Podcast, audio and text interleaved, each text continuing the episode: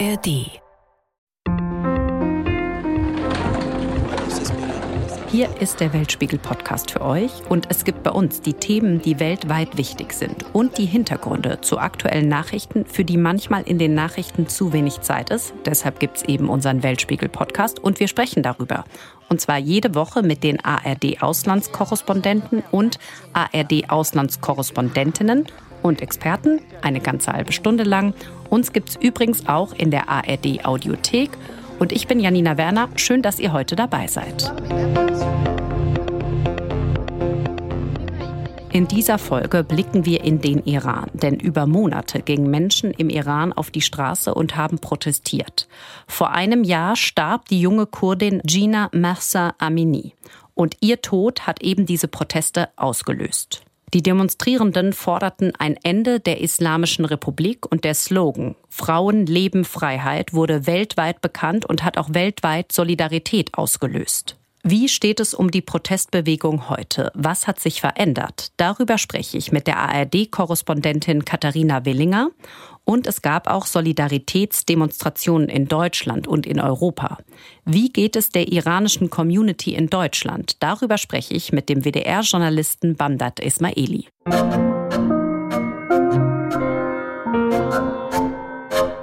Hallo Katharina. Hallo Janina.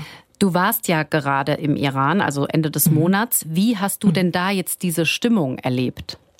Ja, also viele Iranerinnen und Iraner sind weiterhin sehr nachdenklich über die Lage in ihrem Land. Ich habe vor allen Dingen mit jungen Iranerinnen und Iranern gesprochen und da machen sich sehr viele Gedanken über ihre Zukunft und viele sagen auch ganz offen, ich weiß gar nicht, ob ich hier bleiben kann oder ob ich dann vielleicht irgendwann den Schritt wage, ins Ausland zu gehen. Das haben ja viele junge Iranerinnen und Iraner schon getan. Und ja, ein Jahr ist fast vergangen seit dem Tod von Gina Massa Amini, als ich dort war Ende August. Jetzt ist der Jahrestag. Und klar, die Stimmung ist angespannt. Man weiß nicht wirklich, was wird passieren am Jahrestag selbst. Und wir sehen ja auch jetzt schon, dass das Regime und auch zu der Zeit, zu der ich dort war, extrem wieder vorgeht gegen Aktivisten, gegen Menschenrechtler, um neue Proteste zu verhindern.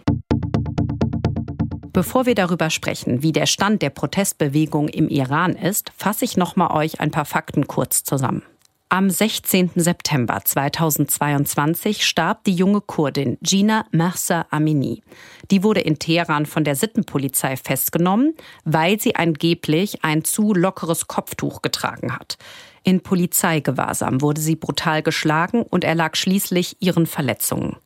Ihr Schicksal hat Millionen von Iranerinnen und Iranern schockiert und ihr Tod führte zu landesweiten Protesten. Die Demonstranten gingen gegen die Regierung auf die Straße und forderten mehr Freiheit und Demokratie. Es waren die schwersten und am längsten andauernden Proteste gegen das Regime seit dem Machtantritt im Jahr 1979. Jetzt warst du ja hauptsächlich in Teheran mhm. oder nur in Teheran. Konntest du einfach dahin reisen und wie war das auch da zu drehen und mit mhm. den Leuten zu sprechen? Ja, das ist im Iran sehr schwierig. Also ich brauche erstmal als ausländische Journalistin ein spezielles Pressevisum und ich habe das jetzt im letzten Jahr nur zweimal bekommen. Also einmal im Januar und jetzt Ende August. Also ich war das zweite Mal dort, nachdem die Proteste ausgebrochen waren. Und das ist natürlich nicht normal, denn die ARD hat da ein kleines Büro und ich bin da ja auch Büroleitung. Und meiner Meinung nach sollte ich da öfter vor Ort sein. Aber das sehen die Behörden zum Teil ein bisschen anders. Sie wollen natürlich verhindern, dass unabhängige Journalisten ins Land kommen und berichten. Und entsprechend schwierig sind auch die Arbeitsbedingungen. Also ich kann da nicht nicht als Journalistin frei arbeiten. Das hat zum einen natürlich mit den Begrenzungen durch das System zu tun. Also es gab, wenn ich es ganz konkret dir schildern will, den Vorfall, dass ich auf dem Weg war zu einem Interview und plötzlich bekam meine Kollegin einen Anruf vom Geheimdienst, wo man uns relativ deutlich zu verstehen gegeben hat, wenn ihr da jetzt hinfahrt und dieses Interview macht, dann habt ihr mit großen Problemen zu rechnen. Und das ist natürlich das eine. Das erlebt man natürlich in vielen Ländern so nicht. Und das andere ist, dass man natürlich auch immer gucken muss, wen muss ich schützen, ja? Also es gibt natürlich viele, die sagen, mit dem Fernsehen, noch dazu mit dem ausländischen Fernsehen kann ich auf keinen Fall sprechen. Das ist viel zu gefährlich, wenn ich mich kritisch äußere oder wenn ich meine eigene freie Meinung da ausdrücken will und die sagen uns gar nicht zu. Und dann muss man auch immer gucken, es gibt auch Leute, die sagen einem zu, aber kann ich überhaupt mit denen drehen? Kann ich die überhaupt interviewen? Oder steht da nicht am nächsten Tag schon der Geheimdienst bei denen auf der Matte und die sind sich der Gefahr gar nicht bewusst? Und dann muss man immer so eine Abwägung treffen. Also es ist eine relativ schwierige Arbeit als Journalistin vor Ort. Und habt ihr dann das Interview gemacht, obwohl ihr den Anruf vom Geheimdienst hattet? Oder kannst du darüber auch jetzt nicht sprechen?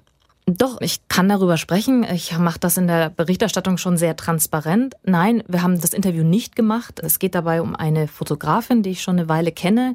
Eine iranische Fotografin, die fotografiert hatte am Anfang der Proteste und festgenommen wurde. Also ganz klar wegen ihrer Arbeit. Ihr Fall ist auch bekannt.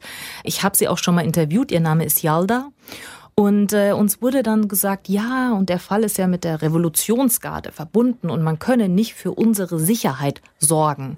Wenn wir da ein Interview führen, dann könne man nicht garantieren, dass es dann nicht Probleme von Seiten der Revolutionsgarde gibt. Die Revolutionsgarde sind die militärischen Machthaber innerhalb des Regimes, die die Islamische Republik sozusagen auch an der Macht halten. Und mit denen legt man sich nicht gerne an. Also es gibt diverse Geschichten über die Revolutionsgarden und ich habe dann ja nicht nur Verantwortung für mich, sondern ich habe Verantwortung Verantwortung für ein ganzes Team, für den Kameramann, für meine Producer-Kollegin vor Ort, die ja auch dauerhaft im Iran leben und natürlich auch für die Interviewpartnerin. Und als du jetzt da gedreht hast, hast du dann ein Kopftuch getragen? Ja, ich habe ein Kopftuch getragen. Das ist eine Auflage. Also generell ist es ja immer noch das Gesetz im Iran, das natürlich viele, viele Frauen und auch Männer im Land nicht gut finden und gegen das ja auch kräftig demonstriert, protestiert wird.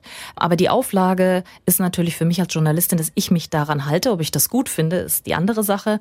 Aber wenn ich da nicht mitmachen würde, dann würde ich überhaupt kein Visum bekommen und würde überhaupt nicht ins Land einreisen können.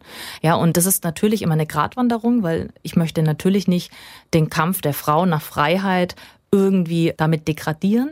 Aber letztendlich bin ich Journalistin und keine Aktivistin und ich lebe auch nicht im Land. Und mein Ziel ist es, zu berichten. Und das kann ich dann nur mit dieser Auflage, aber mache das auch ganz transparent. Jetzt hast du ja in Teheran gedreht. Wie ist da denn so die Stimmung? Und du hast ja bestimmt auch mit jungen Frauen gesprochen. Und das Kopftuch ist ja ein ganz essentieller Bestandteil oder ein Grund auch für diese großen Proteste.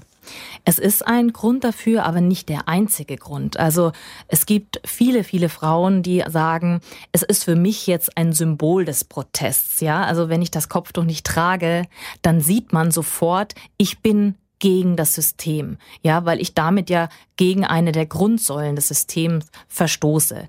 Aber es geht den Menschen oder den Frauen im Iran nicht nur um das Kopftuch, es geht ihnen ja generell um die eigene Wahl, um Freiheit und sich eben nicht dem beugen zu müssen, was das Regime ihnen vorschreibt. Also es sind viel mehr Probleme. Es geht auch um Korruption, um Arbeitslosigkeit, um Perspektivlosigkeit. Da kommt sehr viel zusammen im Iran und das natürlich sichtbarste Element ist da die Kleidervorschrift oder das Kopftuch. Und was haben dir die Frauen da in Teheran erzählt? Ich habe eine junge kurdischstämmige Iranerin interviewt, Rojin heißt sie.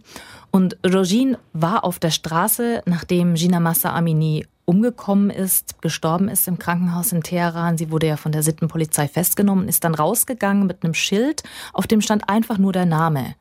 Massa Amini stand auf dem Schild.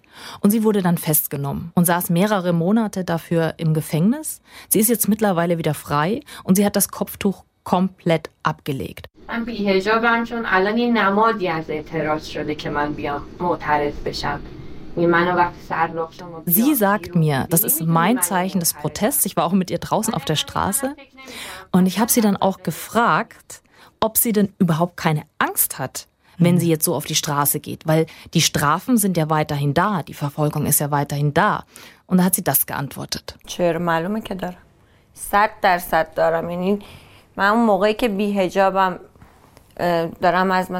Sie sagt, dass sie Angst hat. Ne? Ganz klar, ich habe Angst. Und das ist auch das, was ich von vielen anderen Frauen gehört habe. Aber wir haben uns jetzt dazu entschieden, diesen Weg zu gehen. Und wir wollen ihn weitergehen. Auch wenn das viel Mut erfordert. Wie ist das für dich, wenn du dann sowas hörst und auch weißt, dass ihr ja vielleicht wirklich eine schlimme Strafe auch droht? Das ist ja so unglaublich mutig. Mhm. Woher nehmen die Menschen diesen Mut? Also Viele Frauen sagen einfach, dass sie das Gefühl haben, dass sie nicht mehr viel zu verlieren haben. Das ist natürlich für uns, die in einem westlichen Land mit einer Demokratie, wo wir uns aussuchen können, was wir sagen, was wir anziehen, sehr schwierig zu verstehen, weil man denkt sich, du hast doch aber deine persönliche Freiheit zu verlieren, du kannst ins Gefängnis gehen. Aber in dem Fall, Rogine ist der Meinung, meine persönliche Freiheit existiert ja eigentlich gar nicht, weil ich kann nicht so rumlaufen, wie ich bin, ich kann nicht das sagen, was ich sagen will, ich bin in so vielen Dingen eingeschränkt, also ist eine ganz andere Denkweise vorhanden.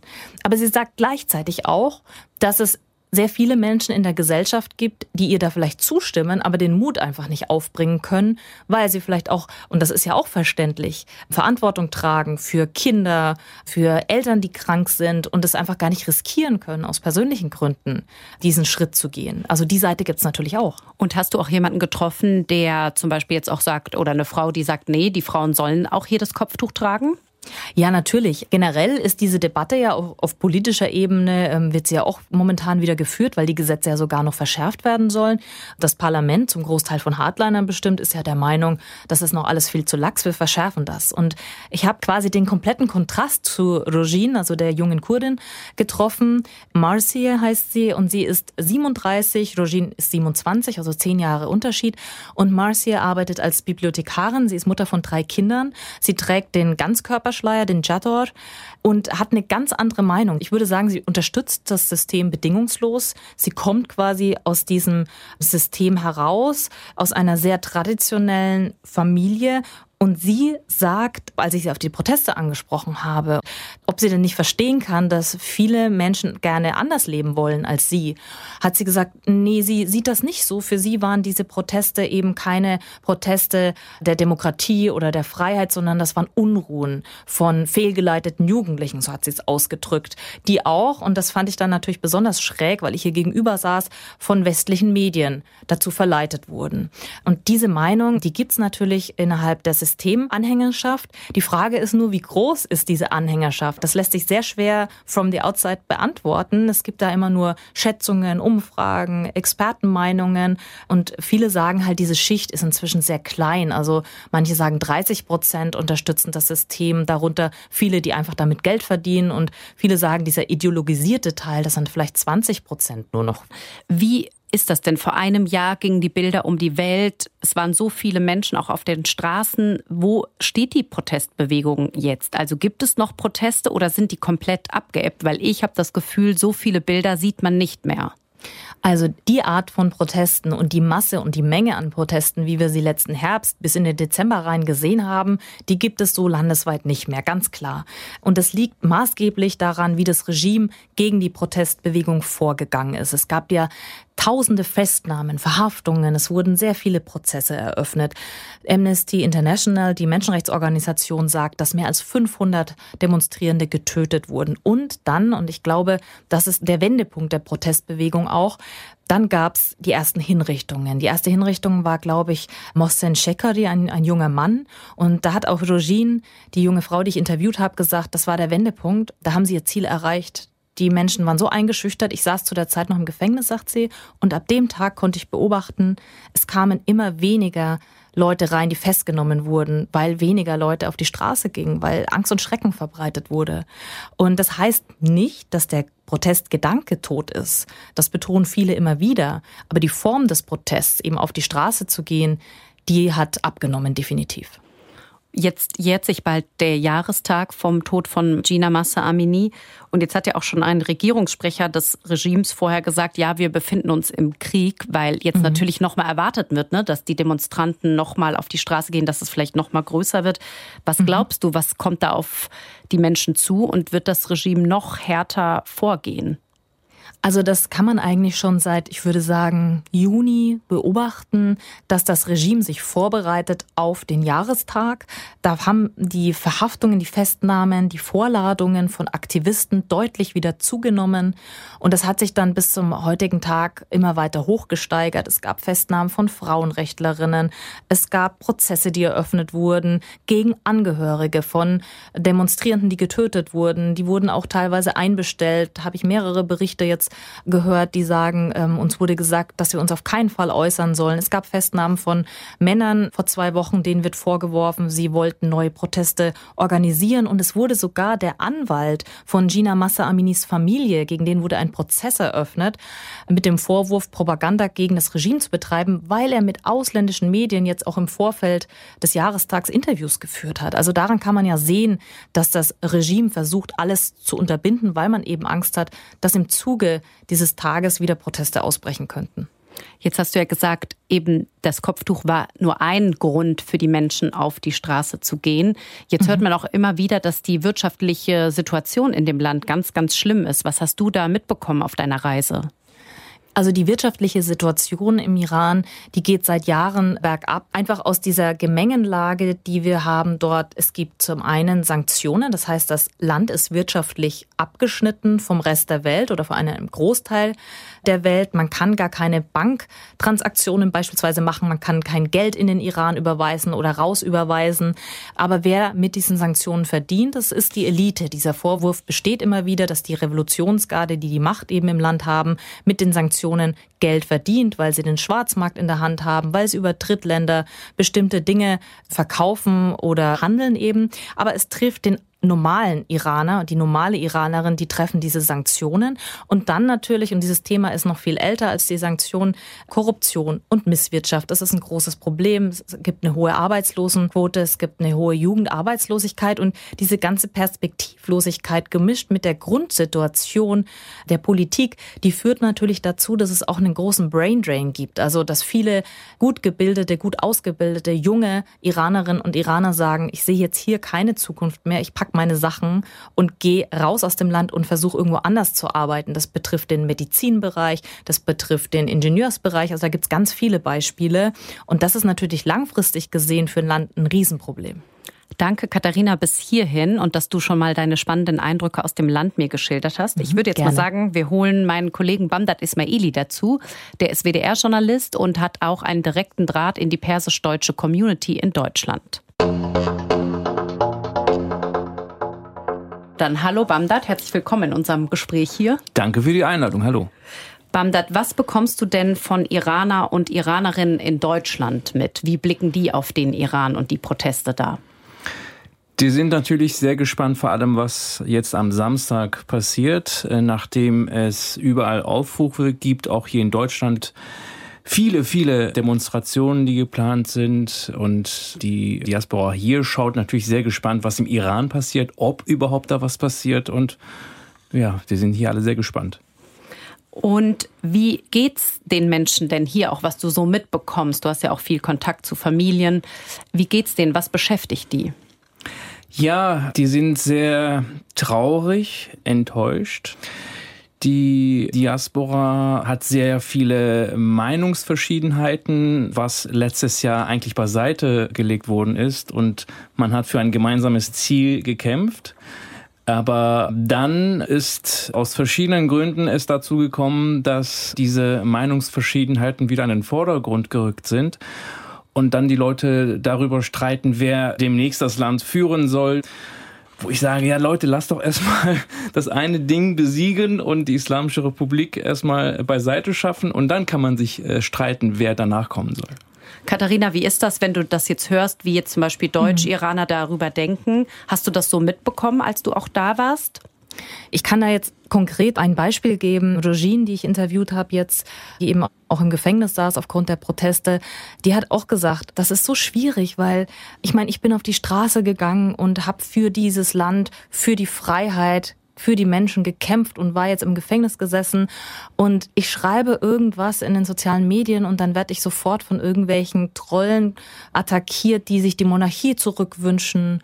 Und wenn ich nicht genau mich so ausdrücke, dann werde ich von anderen Leuten attackiert. Und das finde ich alles ziemlich unerträglich, weil ich bin hier im Land und habe mit den Konsequenzen zu rechnen. Und die Menschen, die gar nicht mehr hier leben, die zerreißen sich da quasi im virtuellen Raum. Also das wird dann durchaus auch sehr kritisch betrachtet. Also ich würde das tatsächlich auch unterstreichen, denn das ist so ein, so ein Krieg im Netz, nicht nur die Trolle, sondern auch dass äh, tatsächlich Anhänger von dieser und jener Seite dann sich gegenseitig angreifen. Aber auch äh, das Regime hat ja eine Cyberarmee, was sehr stark unterwegs ist und auch dafür sorgt, immer wieder, dass sich Leute im Netz streiten und dass da diese Einheit wieder verschwindet. Diese Cybereinheit und auch der lange Arm des Regimes, wie weit reicht der denn? Hast du da jetzt schon auch mitbekommen, also dass ja auch in Deutschland da schon Leute angegriffen worden sind? Auf jeden Fall. Also man hat ja hier auch schon Leute ausgespäht. Man hat hier wahrscheinlich, weil er hier ausgespäht worden ist, im Iran dann verhaftet, weil er in den Iran gereist ist. Und hier sind einige Leute, also regimenahe Leute äh, unterwegs und äh, schauen sich gerade auf Demos an, wer ist hier unterwegs, fotografieren, um nachher daraus Nutzen zu haben. Und auch um Familien dann gegebenenfalls die noch im Iran sind, unter Druck zu setzen. Genau. Also das habe ich in den letzten, äh, nicht nur jetzt in den letzten zwölf Monaten, sondern auch vorher schon immer wieder gehört. Ich habe hier eine junge Iranerin interviewt, die in Istanbul lebt, äh, wo ich ja gerade bin, und die hat auch an Demonstrationen hier in Istanbul teilgenommen. Und seitdem wird ihre Familie im Iran unter Druck gesetzt. Und denen wird auch Lügen erzählt. Also denen werden Fotos gezeigt, wo es heißt, ihre Tochter betreibt Pornografie, also auch um die Tochter zu diffamieren. Und das hört man immer wieder. Und das ist natürlich eine extrem belastende Situation für die Menschen, die sich da auf den Protesten oder an den Demonstrationen beteiligen.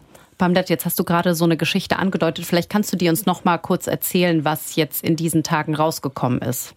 Also das Regime hat ein Video rausgehauen, wo drei Personen, also Iraner, die im Ausland waren, äh, plötzlich im Iran in Haft sind. Und man erfährt aus diesem Video nicht, wie sie in Haft gekommen sind, aber ich habe dann herausgefunden, nachdem ich dann über den deutschen Fall recherchiert habe, der ist also letztes Jahr bei den Protesten dabei gewesen und ist dann blöderweise in den Iran gereist und der soll dann sofort da am Flughafen festgenommen worden sein, Handy abgenommen, Pass abgenommen, der war im Eving-Gefängnis und jetzt ist er auf Kaution frei und nächste Woche beginnt sein Prozess. Also, also da kann man ja auch einfach nur allen von abraten, wenn man sich politisch positioniert hat in Form, dass man auf eine Demo gegangen ist als Protestteilnehmer, dann muss man eigentlich damit rechnen, dass man vom Regime beobachtet wird. Also so viel ist bekannt, dass das Regime bestens vernetzt ist und eben auch Leute auf die Demonstrationen in Europa und in Deutschland fanden ja sehr viele große Demonstrationen statt, schickt, um zu fotografieren, um zu dokumentieren.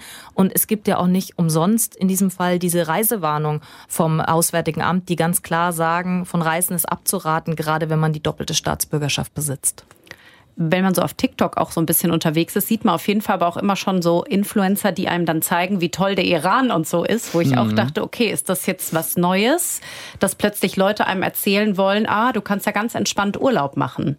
Ja, das kann man in die Schublade Propaganda stecken und da wird immer wieder behauptet oder, oder gesagt, dass diese Influencer extra bezahlt werden vom Regime, äh, um da Werbung zu machen, um ein gutes Bild aus dem Iran zu transportieren. Und das sieht man leider immer wieder in den sozialen Medien. Und damit macht auch das Regime gezielt Werbung. Ich erinnere mich, dass ich glaube, das war im Januar, als ich das erste Mal nach Ausbruch Proteste wieder in den Iran reisen konnte. Da saß ich am Flughafen in Teheran um wieder zurück nach Istanbul zu reisen. Und da wurde auf einem riesen LED-Fernseher, wurden so junge YouTuber, Influencer gezeigt, quasi wie sie den Iran bereisen und wie sie dann ihre Aufnahmen machen. Und das war ganz, ganz sichtbar, also vom, vom ich sage jetzt mal, Erscheinungsbild, ja, Skandinavier, Europäer, alle blond und ganz hell. Und die haben da ganz euphorisch ihre Aufnahmen gemacht. Und es wurde uns auch schon angeboten, ob wir nicht mal so einen Influencer begleiten wollen. Ich glaube, man muss das durchaus sehr, sehr kritisch beleuchten.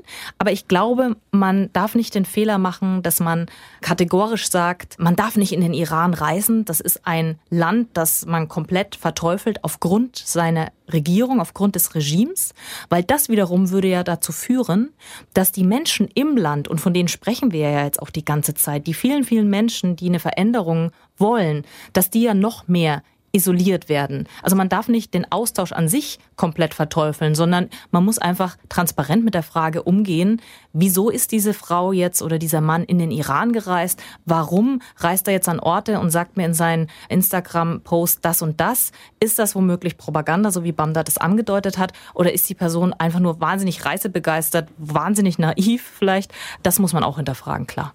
Und wenn man das vor dem 16. September 2022 gemacht hätte, dann wäre das, glaube ich, ganz anders. Aber jetzt in diesem Jahr, wenn man dann positive Werbung über den Iran macht und sagt, wie toll es hier ist und Frauen geht's ja gut hier und so, dann suggeriert man sofort, dass das Propaganda sein kann.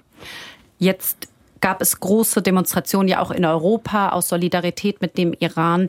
Was erwartet ihr denn jetzt noch? Also wie groß werden die Proteste vielleicht jetzt auch zum Jahrestag hier werden? Also ich kann aus dem Ausland berichten. Ich bekomme mit, dass ganz, ganz viele Demos geplant sind. Leider zu viele in einer Stadt. Sprich, anstatt sich gemeinsam zu solidarisieren, für eine gemeinsame Sache zu kämpfen, gibt es zum Beispiel hier in Köln fünf verschiedene Demos. In Berlin gibt es auch mehrere Demos. In Hamburg gibt es mehrere Demos. Das, finde ich, schadet eigentlich der ganzen Sache. Und wie groß ist denn noch die Unterstützung auch so aus dem Ausland oder von den Exil-Iranern für die Protestbewegung? Sehr. Also die Protestformen haben sich so ein bisschen geändert. Also man ist ja vorher parallel auf die Straßen gegangen. Wenn im Iran die Leute protestiert haben, dann haben die Menschen hier auch weiter protestiert. Und diese Proteste haben auch lange, lange angedauert. Dieses Jahr noch weiß ich noch, März, April ging es immer noch weiter und dann irgendwann ebbte das ab. Und die haben aber jetzt andere Protestformen für sich gefunden, hier zumindest im Ausland, dass die zum Beispiel versuchen zu informieren. Ich habe gestern im Livestream von Leuten erfahren, dass die versuchen, die Kunden, die Kollegen zu informieren, was gerade im Iran abgeht, dass die so vielleicht diese Flamme nicht erlöschen lassen.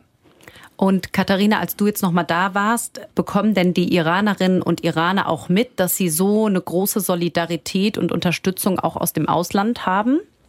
Ich denke schon, dass das viele mitbekommen. Viele sagen ja auch, dass das die momentan einzige Plattform ist, dass diese Stimmung oder auch die Grundforderungen noch laut nach draußen gerufen werden. Aber viele beschäftigen sich natürlich mit der aktuellen Lage im Iran und mit den Ereignissen. Und da habe ich ja vorhin schon angedeutet, dass diese Einschüchterung des Regimes extrem groß ist seit Monaten und immer weiter zunimmt. Die Verhaftungen zugenommen haben von Aktivisten, Menschenrechtlern, von Angehörigen, von Demonstrierenden oder von Leuten, die einfach nur im Gefängnis saßen, jetzt wieder draußen sind. Die werden dann angerufen und denen wird, ich formuliere das jetzt in meinen Worten, dann gesagt, geh bloß nicht auf die Straße, trau dich nicht, sonst passiert sonst was.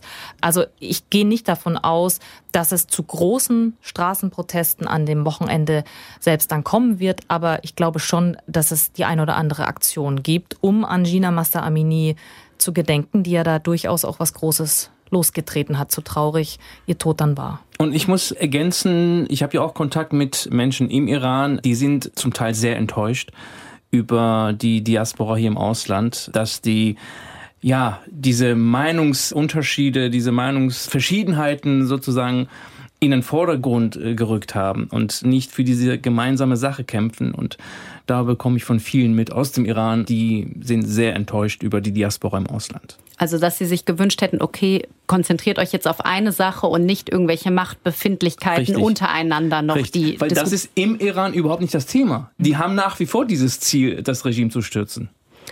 Letzte Frage an euch, die muss ich vielleicht so ein bisschen getrennter stellen. Bamdad, du postest ja auch ganz viele Sachen immer und machst auf den Iran aufmerksam. Du wirst aber nicht müde. Warum gibt's kein Aufgeben für dich? weil ich gerne irgendwann mal mein Heimatland sehen möchte, ein freies Iran sehen möchte und Natürlich habe ich eine Verpflichtung, auch als Journalisten zu informieren, gerade was von Unrecht den Menschen da geschieht. Und deswegen versuche ich mit meinen kleinen Mitteln zu informieren, was in Iran abgeht. Und Katharina, warum sagst du, ist es auch immer wichtig, als Korrespondentin in das Land zu reisen, auch wenn es natürlich schwierig ist, ein Visum zu bekommen, du da ständig unter Beobachtung bist? Also ich glaube, das ist das A und O, dass man weiter vor Ort ist. Und wenn auch der Spielraum immer kleiner wird. Aber deswegen mache ich das ja auch so transparent. Ich erzähle dir, ich erzähle euch immer, unter welchen Bedingungen bin ich dort, was ist mir da passiert, wie eben dieses Beispiel, dass der Geheimdienst mich anruft und sagt, für dieses Interview auf keinen Fall, sonst passiert sonst was. Das mache ich transparent. Und dann kann man, glaube ich, als Zuschauer auch verstehen, wie ist die Situation für uns als Journalisten, aber auch für die Menschen, die überhaupt uns diese Interviews geben im Land Land, aber trotzdem kommt ja dann auch irgendwann mal sowas raus, wie ich jetzt hatte, dass ich eine Frau interviewen konnte, die mir erzählt hat, wie war das im Gefängnis? Wie geht's ihr jetzt? Und glaubt sie überhaupt noch weiterhin im Iran leben zu können? Und das halte ich für extrem wichtig, weil sonst hat man überhaupt keinen Einblick mehr ins Land. Dankeschön, ihr beiden, dass ihr mit mir gesprochen habt. Gerne. Sehr gern. Und das war auch schon wieder der Weltspiegel-Podcast. Wenn er euch gefallen hat, abonniert uns doch gerne und lasst uns gerne auch ein Sternchen bei der Bewertung da. Ihr findet den Podcast auch in der ARD-Audiothek. Und jetzt habe ich noch einen Hörtipp für euch, und zwar Politikum, der Meinungspodcast. Und der Podcast ist für alle, die Lust auf echte Diskussionen haben. Da gibt es nämlich immer verschiedene Perspektiven auf Politik und Gesellschaft, immer auch mit einem bisschen Humor, der die Welt dann eben auch erträglicher macht. Also hört da gerne mal rein. Politikum gibt es von Montag bis Freitag immer ab 18 Uhr, zum Beispiel auch in der ARD Audiothek oder überall, wo es Podcasts gibt. Wenn ihr aber auch mal Themen habt, die wir unbedingt mal machen sollten oder auch Kritik oder Anregungen, schreibt uns gerne in die Kommentare. Das könnt ihr einmal machen bei Instagram, Facebook oder YouTube oder eben auch eine Mail an weltspiegel.digital.ard.de. Ich bin Janina Werner. Redaktion diese Woche hatten Heribert Roth und Petra Schmidt-Wilting. Und der Redaktionsschluss für diese Folge war Freitagnachmittag, der 15. September.